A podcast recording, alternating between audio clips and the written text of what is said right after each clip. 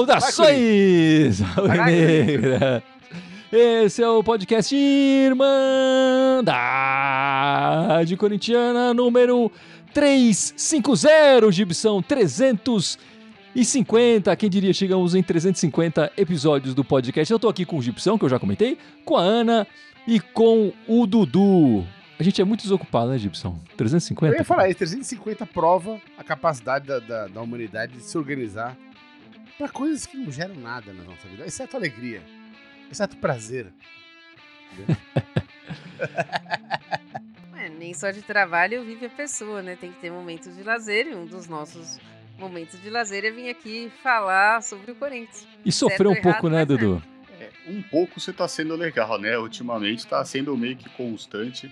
A gente espera que isso mude um pouco, mas sabe que no decorrer desse ano. Pô, tava 11 jogos invictos, Dudu. Não, também não é. Calma, calma.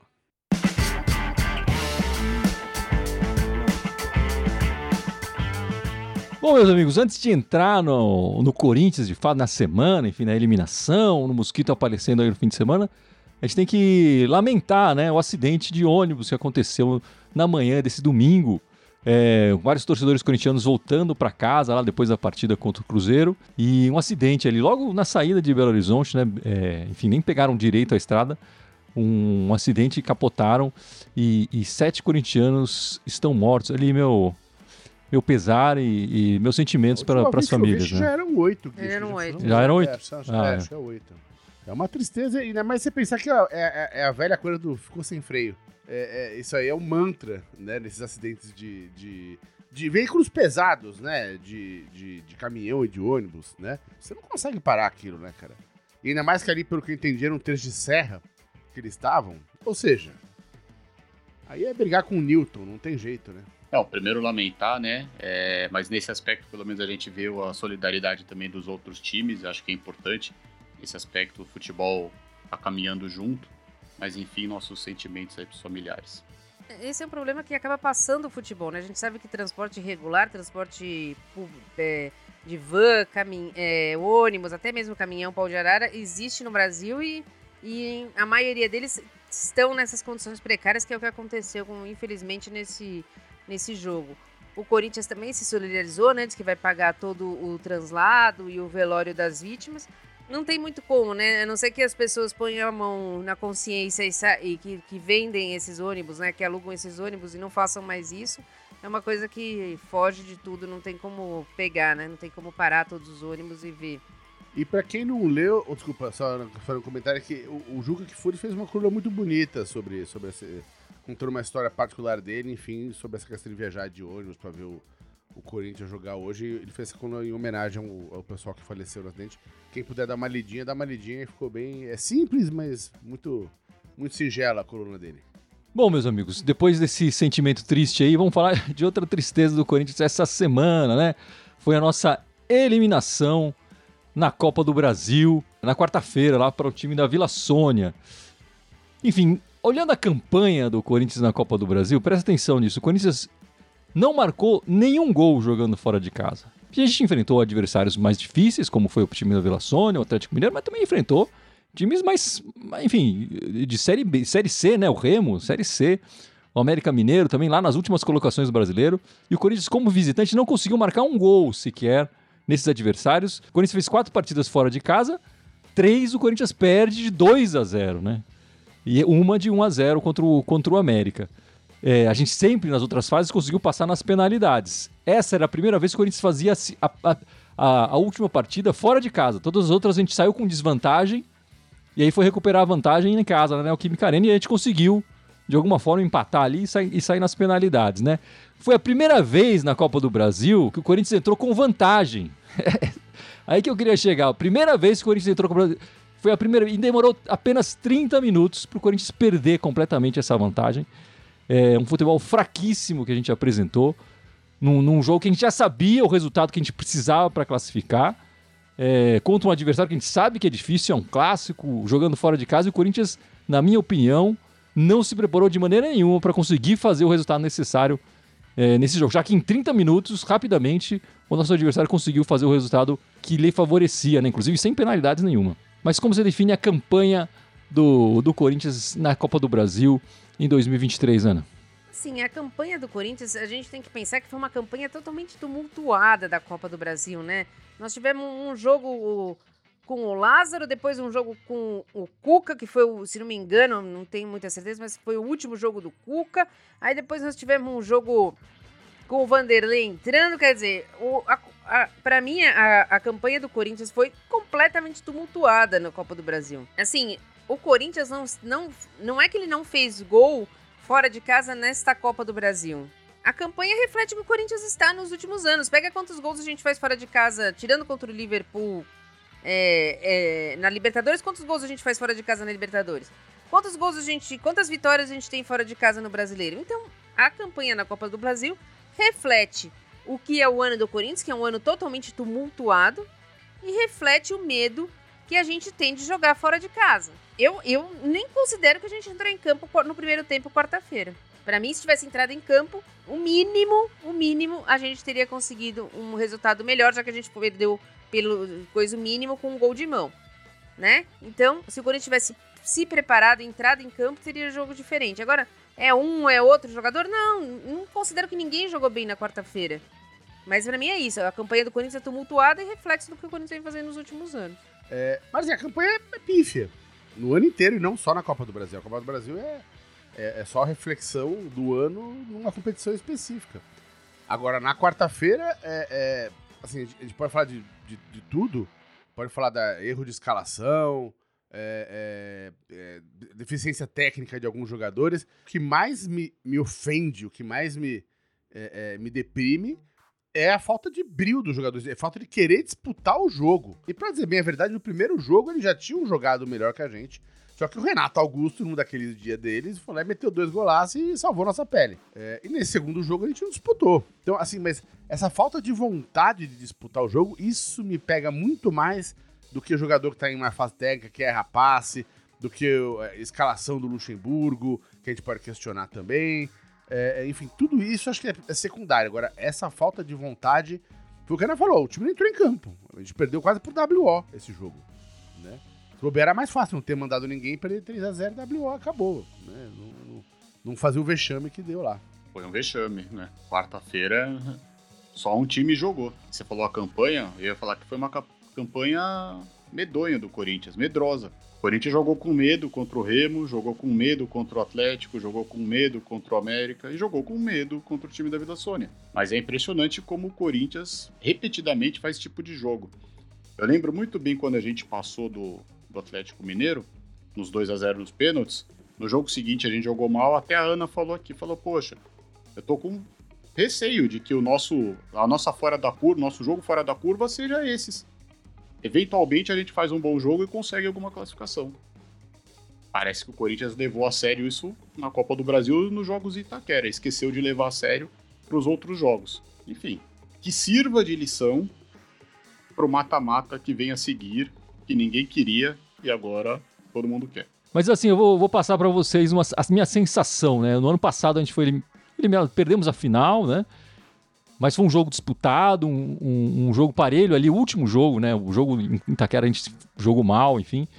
É, mas a gente tinha uma sensação no final da Copa do Brasil no ano passado que, pô, esse time dá para jogar, dá pra gente disputar contra esses adversários que estão melhores preparados do que a gente na diretoria, enfim, nos jogadores, no elenco, é, enfim, com treinadores. Eu acho que a gente conseguia ter um esquema que, que supria de alguma forma nossas falhas técnicas e tal. E a gente conseguia disputar as partidas que valeriam a pena. E hoje a gente sai, sai eliminado na semifinal com uma perspectiva completamente diferente, né? A gente vê um como mudou o Corinthians de um ano para cá é, é, tá completamente perdido. Acho que a Ana definiu bem aí a, a troca de treinadores toda a confusão que a, que a diretoria, encabeçada pelo nosso Duílio Bundão, fez com o Corinthians esse ano. E a gente sai com uma. Eu, eu saio assim, o time realmente não disputou. E eu sinto que falta um esquema mesmo, falta um, uma, uma, coisa, uma base para essa equipe produzir mais. Como tinha alguma coisa no, no ano passado, né? E é, a perspectiva, a, a gente chega no, no, nessa eliminação da Copa do Brasil, eu acho que a gente tá meio que sem perspectiva, né? Como é que vai ser o ano que vem? Ainda mais que é nesse momento o ano que vem do Corinthians é o Paulista e o Brasileiro, né? Não temos, não estamos em outra competição. Na Sul-Americana só, a gente só, só, consegue vaga se for campeão mesmo, se for de verdade, né? se for o, o, o final. Se, antes disso a gente não consegue. Então, dá para ganhar? Dá, mas o Corinthians precisa jogar, precisa reagir de alguma forma. E eu não vejo nessa equipe é, é, forças para isso acontecer, né? Mas, Gui, não dá para você todo ano pegar seis meses do ano e jogar fora. O ano passado nós falamos isso. Ah, teve técnica a hora que contratou o, o Trairão. Ah, agora só, só acertou quando veio. Não dá para você pegar seis meses todo ano e jogar fora. Não trouxe técnico. Reforçou com quem? Reforçou com o Romero? Reforçou com o Bidu? Isso não é reforço. Trouxe agora dois jogadores. Teve, teve, teve, teve uma, é, duas saídas. Uma, uma já foi, a outra tá sendo. E quem é que vai trazer agora? Suas saídas depois da janela, o Corinthians não se prepara. Não dá, se você não tem planejamento, o futebol de hoje não, não, não, não deixa mais quieto isso. Antigamente acontecia de você fazer tudo errado e ainda ser campeão. Hoje em dia, não dá mais. Mas, Dudu, eu ouvi falar que na sua locadora o movimento foi forte lá essa semana, né? Porque não foi apenas um jogador, uma pessoa, um torcedor que entrou lá, mas foi o elenco inteiro do, time que entrou para escolher um filme ali e assistir. É, desinchar a cabeça, sei lá. Ô, Dudu, indica um filme aí, você que é corintiano, na sua locadora. Que, que filme você indicaria para o elenco corintiano? Mas eu escolhi um para falar mais ou menos especificamente, que é 11 Homens e um Segredo. E por quê? Porque cada um, quando o George Clooney num filme sai da prisão, ele quer fazer uma algo completamente inédito que é roubar os três principais cassinos lá de Las Vegas. E ele, cada, e ele vai montando a equipe dele, contratando cada um específico, né? Um croupier vigarista, um cara sei lá o quê, um, um cara que é especialista em explosivo, do nosso time. A gente tá isso. Qual que é o nosso segredo? Pelo que eu vi, é tentar jogar futebol. É um time de futebol que ultimamente não tá jogando futebol. Mas qual que era o objetivo, principalmente da semana? Era jogar futebol. Não jogamos bem diferente do filme, a gente não conseguiu conquistar o nosso objetivo. Cada um dentro do time tem a sua especialidade, tem a sua característica, mas eles precisam, que nem o Gibson falou, jogar como um todo. Ter esse brilho, essa garra, essa vontade, que é o que nós corintianos esperamos. Para que esses 11 jogadores possam realmente desvendar o segredo que é jogar um bom futebol. Mas até isso, né? Até para você roubar um cassino, você precisa de planejamento, né, Gibson? E o Corinthians deveria ir atrás do George Clooney e do Brad Pitt para armar a equipe? É isso, que o, é isso que o Dudu tá falando pra gente? Imagina, gringo chama futebol de soccer, deixa esses caras lá, mano. cara, ele precisa botar um cara que manja do riscado ali na diretoria de futebol, né? Porque aí, senão sem o planejamento fica complicado, fica difícil. A, a, o, que, o que pintou de surpresa boa nesse final agora, esses últimos, esse último mês, né? foi essa molecada que que, que, que, o Murilo que apareceu ali, o Moscardo que apareceu ali, o Wesley que tá aí dando, tá dando seus, seus momentos ali pela esquerda no ataque, né? É, não é uma coisa que a diretoria planejou, é, mas é capaz dele sair já já a preço de banana. Quer comentar o filme, Ana? Não, queria indicar outro, à espera de um milagre. Não, acho que assim, eu tô brincando. Nesse. Assim, o Corinthians vai. vai acho que vai, vai acabar subindo na, na, na, classificação. Eu não acredito que chegue numa Libertadores. Então o Corinthians vai ter um ano de 2024 como o ano de 2023. Só vai trocar um pouco pior, vai trocar a, Sul, a Libertadores pela Sul-Americana, que eu acho que é a realidade de um time que não se reforça. Então, nós temos um time para jogar Sul-Americana, desculpa. Agora, mais importante do que o ano que vem é quem vai ganhar a eleição. Nós temos aqui que, que bater que os, os, quem vota lá, os eleitores, não podem votar num candidato que é da situação, que não está fazendo nada e que, além disso, tem, tem suspeita de, de corrupção, tem, tem, tem BO contra a violência contra a mulher. Então, isso que nós temos que, que bater sempre. Os eleitores não podem votar porque a piscina está limpa, porque a bota está funcionando, né?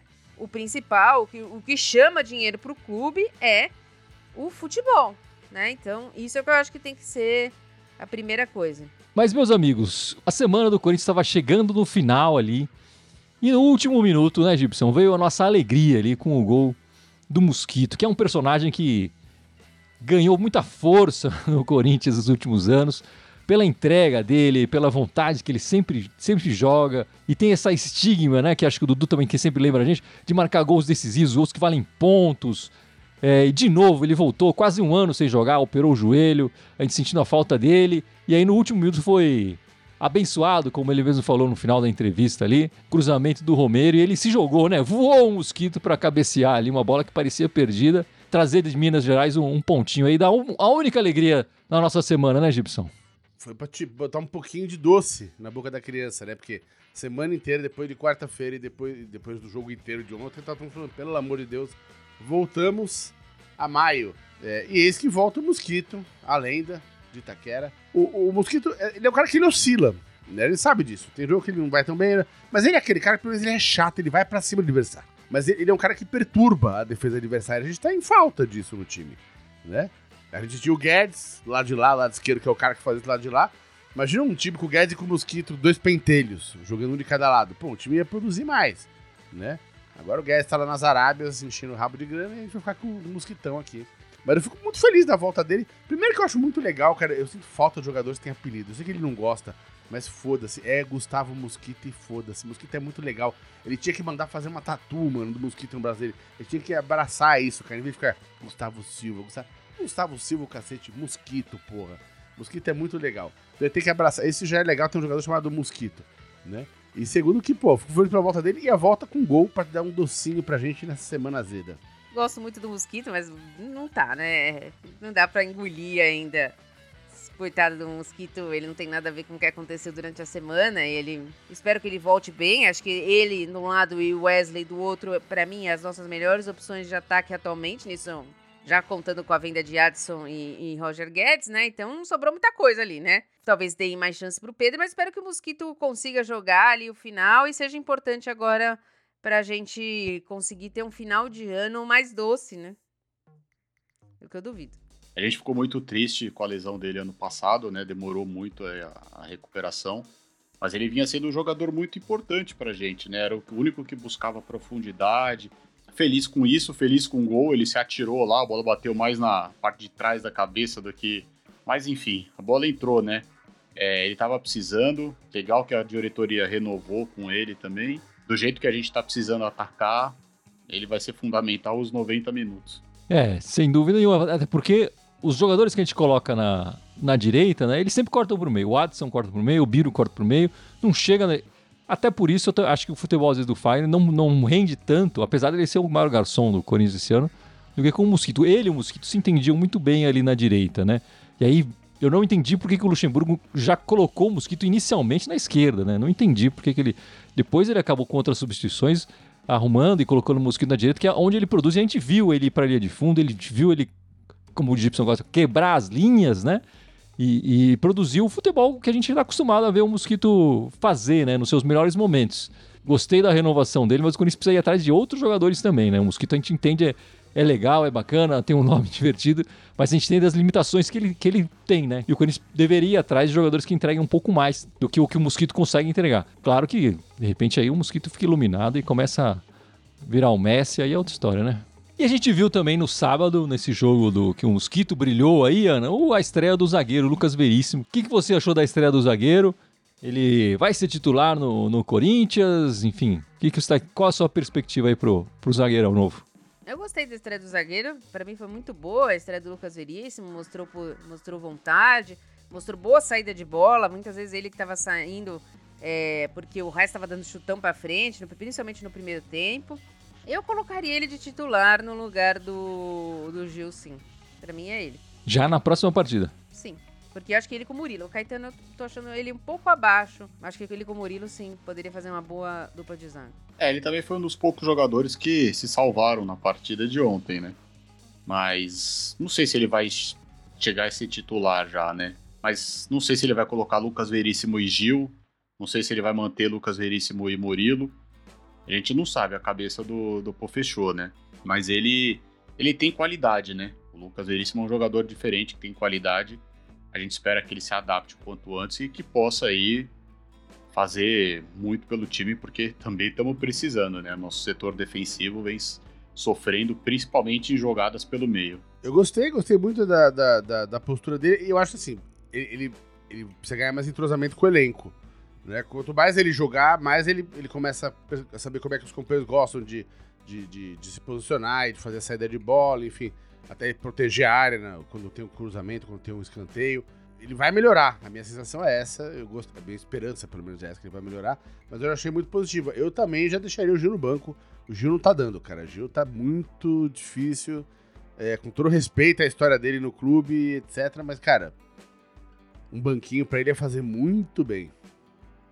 Mas duvido que o professor vá fazer isso. Enfim, é, agora surgiu essa história aí, ô Dudu, da venda do Adson para o futebol francês. 5 milhões de euros, mais ou menos 27 milhões de reais aí. O Corinthians ainda tem 70% dos direitos federativos lá do, do garoto. É um bom negócio, Dudu? Honestamente, não. Eu acho que o Corinthians está aceitando qualquer valor aí que falaram, né? Porque a janela dada ele está fechando. Acho que o Corinthians pode fazer um jogo mais duro, né? Para tentar, você falar às vezes, um milhão, dois milhões de euros a mais. Se for pelo menos como estão cogitando, que o Corinthians são 5 milhões de euros por 50%, a gente fica com 20, já é algo. A vida da diretoria é um milagre. Mas é uma pena porque, assim, o Watson é um bom jogador, a gente viu ele surgir melhor, tem seus altos e baixos, mas é um jogador ainda de 22 anos. Às vezes ele pode render mais, poderia nos ajudar mais e ser vendido mais para frente por uma grana melhor. E aí entra naquilo que você falou, a gente tá aceitando qualquer valor e mais do que isso, não tá vendo a questão do elenco. Então a diretoria não tá pensando no time, tá pensando na questão financeira. Olha, só seria um bom negócio, né? É, é, se tivesse com, com planejamento já para contratar alguém, se tivesse alguém de olho em alguém bacana, falar, pô, pode ser uma boa, uma boa troca trazer esse cara aqui e vender o ato. Mas a gente sabe que não é assim. É, eles, eles veem lá uma oportunidade de, de fazer uma, uma grana e vão fazer a grana que deve fazer agora. E aí, na próxima janela, vão trazer conseguir trazer ali para montar o elenco. Né? Então, planejamento zero. Do, do ponto de vista da, financeiro da venda, eu acho que não vale a pena.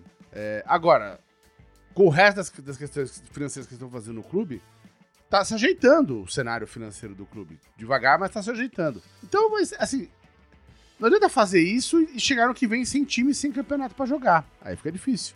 Acho que já foi, né? Ele já tá viajando pra França. É, mas, assim, o Watson ele tem uma função tática boa. E é o jogador que mais rouba a bola, ele é rápido, mas ele é o samba de uma nota só ali, né? Bateu, cortou por meio, deu, um driblinho ali de futsal, cortou por meio e bateu. Já é a terceira temporada dele no Corinthians, né? Eu não acho que seja a diretoria que quer vender este caso específico do Watson, como o caso do Roger Guedes. São os jogadores que querem ir embora. Mas eu acho que certas coisas a gente culpa a diretoria, mas os jogadores também forçam a saída, né? A gente vê várias vezes isso e para mim os dois casos ficaram bem claros de que os jogadores que queriam sair do Corinthians não tinham o que fazer. Quando chegou a proposta pro Biro, a diretoria meio que bateu o pé. Pensando num time, o Watson tá rendendo mais do que o Biro. É que, mas eu acho que é a vontade do jogador, entendeu, Dudu? Eu, eu acho, acho, particularmente. Eu, eu, acho que não houve nem negociação. O Watson falou que ia ir embora. E entendo o Watson. Entendo, não tô criticando o Watson, não. É uma oportunidade da carreira dele. Vai jogar num time médio da França ali, mas vai ganhar em euro, vai ter uma experiência nova de vida, né? Eu entendo a vontade do jogador, mas eu, eu acho que com o Biro havia a, havia a possibilidade dele ficar. Mas eu acho que com o Watson e com o Roger Guedes não houve negociação. Eu quero sair, não, não importa o que aconteça. É, eu acho que a diretoria do Corinthians nos últimos anos, é, quer dizer, essa diretoria, a renovação e transparência, esse, essa gestão toda, né, essa chapa, tem um pouco com isso, né? O jogador pede para sair, ele sai. Mas eu também acho que tem essa, esse complexo do Lulinha aí, que o Corinthians sempre acha que o, o jogador vai dar água sempre. Então, vamos, vamos se livrar logo dele. E ele tá querendo sair, então, bom, Vamos, vamos se livrar dele. É, menos um problema para nós aqui. E, enfim, só para terminar aqui, o Adson fez 114 até agora, né? Acho que ele não vai fazer mais, ele deve estar tá vendido. 114 jogos pelo Corinthians, 13 gols marcados. Vamos lá, meus amigos. Essa semana, duas partidas a primeira partida, terça-feira, nove e meia da noite, contra o Estudante, Estudiantes da Argentina, na Neoquímica Arena, pela Sul-Americana, Dudu, que virou o nosso plano A, dito aí pelo Pofechou. Antes era o terceiro objetivo, estava relegado ali, mas os garotos conseguiram a classificação e tal, e agora virou plano A. Como é que você vê essa partida? O que, que você pode falar do nosso adversário nessa terça-feira? É, vamos lá, né? O Estudiantes, ele é um time que já ganhou quatro vezes a Libertadores, né? Tem um Mundial. Tava vendo a história deles, é engraçado porque eles também são frutos de uma rivalidade. Tem outro time lá da cidade, né? O Gimnásia de La Plata. E eles saíram, os funda alguns jogadores, fundadores lá, o pessoal que estava no Gimnásia, saíram para poder fundar o Estudiantes. Porque eles reclamavam que não tinha muito futebol no time. Eles estavam dando mais espaço para atividades sociais e esportes de salão. E aí já criou uma rivalidade gigante na, na, na própria cidade, né? Entre os estudiantes e o Gimnásia de La Plata. O estádio deles lá, né? Eles têm um estádio pequeno, mas eles acabam jogando num outro estádio, né? O estádio do município de La Plata. Porque aí tem capacidade para 53 mil pessoas, essas competições internacionais, né? Eles não são um clube que tem muito título, mesmo na Argentina. Curiosamente, é o primeiro confronto que vale entre Corinthians e Estudiantes. Né? Corinthians e Estudiantes se enfrentaram três vezes apenas em amistosos. Um em 36 foi 1 a 0 para o Corinthians e todos aqui é, no Brasil, né? Um em 82, 1 a 0 para o Corinthians e o mais recente em 2009, 5 a 1 no Estudiantes no Pacaembu. Então é a primeira vez que Corinthians e Estudiantes se enfrentam numa competição internacional e um jogo válido. Antes eram só amistosos. É um time complicado, eles gostam muito de jogar né, no toque de bola, velocidade. Eles são um time que jogam mais pela parte central do campo, jogar muito pelo meio e a famosa bola alçada para um ex-jogador né, nosso, o, o Bozelli, que é é brigador, tudo, né? Faz, gosta de arrumar encrenca com os zagueiros lá. Então o Corinthians vai ter que ter muito cuidado com isso. É um jogo difícil e seria muito bom a gente conseguir fazer uma vantagem com mais de um gol para ficar mais tranquilo. Curiosamente, vai ser o jogo do Pofechor contra o Estudiantes. Vamos ver quem leva melhor, né? Como é que você vê esse jogo, Ana, terça-feira? Ah, não vejo mais nada. Já não, não sei. É, não dá, não dá pra você saber. Ontem o Luxemburgo da entrevista fala, ai, porque meu time poupei, porque eles não tinham condição psicológica para vir jogar. Condição psicológica não tinha eu para fazer a live, então também. O que, que é isso? Né? Então não sei, não sei se vai vir aqueles mochos, tudo de novo, a gente vendo aqueles caras dando chutão, o Iroberto dando canelada na bola, a gente perde a segunda bola. Não sei, entendeu? Eu espero que não. Mas já não, já perdi, já perdi a esperança para mim. Esse ano já já foi pro saco já. Olha, é, esse aniversário vai ser um aniversário casca, né? É, para ter um parâmetro, pega no, na, na, rodada passada, nas oitavas de final, né? Os caras no agregado meteram 5 a 0 no, no Goiás, é o time tá colado no Argentino Brasileiro, assim, tá com a mesma campanha que a Argentino Brasileiro. Ou seja, se a gente é pedrada, se a gente não entrar muito esperto, mas muito esperto para jogar com esses caras, capaz de tomar um vareio, né, no agregado aí também, né? Então eu tenho que é, eu não tô tão esperançoso não, assim, gostaria que vencesse a partida. Mas, é, essa última semana jogou um balde de água fria na nossa cabeça, né? É, não, e o Corinthians, mesmo fazendo o resultado em casa, a gente não sabe como é que vai ser o jogo de volta, né? Porque no, na partida que tinha vantagem, que precisava fazer o resultado, que precisava segurar o resultado, não precisava nem fazer, enfim. Não conseguiu. Enfim, não, não temos confiança nessa equipe, né? Enfim, depois da disputa na Sul-Americana, nosso plano A agora, vamos enfrentar o Goiás no sábado, embalos de sábado à noite novamente, nove da noite, na Neoquímica Arena.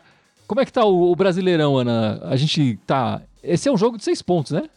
É, é um jogo que o, o Goiás tá, tá, com o mesmo número de gols, mesmo número de jogos que a gente, mas tá um pouco abaixo da gente na classificação. Ele tem que ganhar. Um jogo contra o Goiás na, na, na Neoquímica Arena, não, não tem discussão, né? É o jogo que tem que ganhar. E nas últimas cinco partidas deles pelo, pelo, pelo Brasileirão, eles ganharam três e empataram duas. Ou seja, não perderam as últimas cinco partidas no Brasileirão. Eu, com o momento que tá o nosso time, vai ser um jogo extremamente difícil. É um jogo que tem que ganhar, cara. Agora, tipo, cada vitória sobe bastante. Começa, começa, começa a posicionar melhor na tabela. Ainda mais tendo uma rodada a menos. Deveria ser fácil, deveria ir lá e ganhar essa partida que é em casa. Mas vai saber. O Corinthians precisa ganhar do Goiás. Você tem que. Se a hora começa o campeonato, você fala, cara, Goiás, você tem que fazer seis pontos no Goiás. A gente não conseguiu. A gente conseguiu tomar a virada no primeiro turno lá, um jogo horrível também. Mas precisa ganhar do Goiás. Né, no sábado. Não tem. Não importa o time que entrar, precisa ganhar do Goiás. Não dá para imaginar o Corinthians perdendo ponto, como já perdeu para Cuiabá em casa, como já perdeu para Fortaleza em casa, né? Enfim, para o Bragantino em casa. Sábado tem que fazer três pontos se quiser almejar alguma coisa.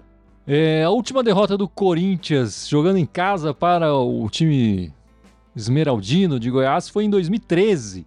Claro que o Goiás também caiu para a Série B e tudo mais, mas enfim, depois disso foram cinco jogos e cinco vitórias. E sempre marcando mais de um gol. A exceção foi em 2022 que a gente ficou no 1x0, gol do Fábio Santos. Até então era um confronto de muitos gols aí e é o que a gente espera que o Corinthians tenha uma vitória tranquila aí contra o, o, o Goiás no sábado. Mas pode ser 1x0 também. É... E Ana, você quer falar do futebol feminino? Vai voltar agora, é isso? Isso, amanhã a gente tem a reestreia do Corinthians no Campeonato Paulista, né? Corinthians e Pinda, sete e meia da noite na Fazendinha. Nesse mês, final de agosto, comece... até meio de setembro ali, todos os jogos na Fazendinha, né? E o Corinthians vem amanhã, eu acredito, com, com o time titular. Fez um amistoso essa semana contra o Atlético Mineiro, né? Mas não jogou o time titular, né? As, as jogadoras que foram para a seleção brasileira, algumas entraram no segundo tempo, que foi o caso da Duda Sampaio, que fez o gol no finalzinho ali, mas o Corinthians perdeu várias oportunidades de gol, né? Zanotti, Portilho, nem isso, nem, nem relacionadas estavam, Lelê. Então, acredito que para o jogo de amanhã vai ser um jogo melhor, vai ser um jogo que o Corinthians vai mais robusto, já também para se preparar, porque no dia 27 nós temos o primeiro jogo da semifinal do Brasileiro contra o Santos fora de casa, né? Então esse é um jogo mais importante da, da semana do Corinthians, que vai ser domingo, 10 e meia da manhã, e vai ter transmissão da TV, do Sport TV. Então, amanhã não, não, acho que não tem transmissão, pelo que eu me lembro, e domingo tem transmissão do Sport TV. Aí, você que estava vibrando aí com a Copa do Mundo Feminina, assistindo os jogos, que foi bem legal a Copa Feminina, aliás. Tá aí o time do Corinthians feminino voltando a jogar e sempre nos dando alegria, né, Dudu? Nos últimos anos, a alegria veio das mulheres, não veio do, do time masculino, né? Ah, olha, e acho que esse ano não vai ser muito diferente disso, viu? Mas torcer lá para as meninas, para as bravas. E só ressaltar que nem você falou, teve a final da Copa do Mundo hoje feminina. Foi um jogão bem bacana o Campeonato Mundial Feminino aí, quem assistiu. Quem não assistiu a final hoje, reveja, porque olha, foi jogão.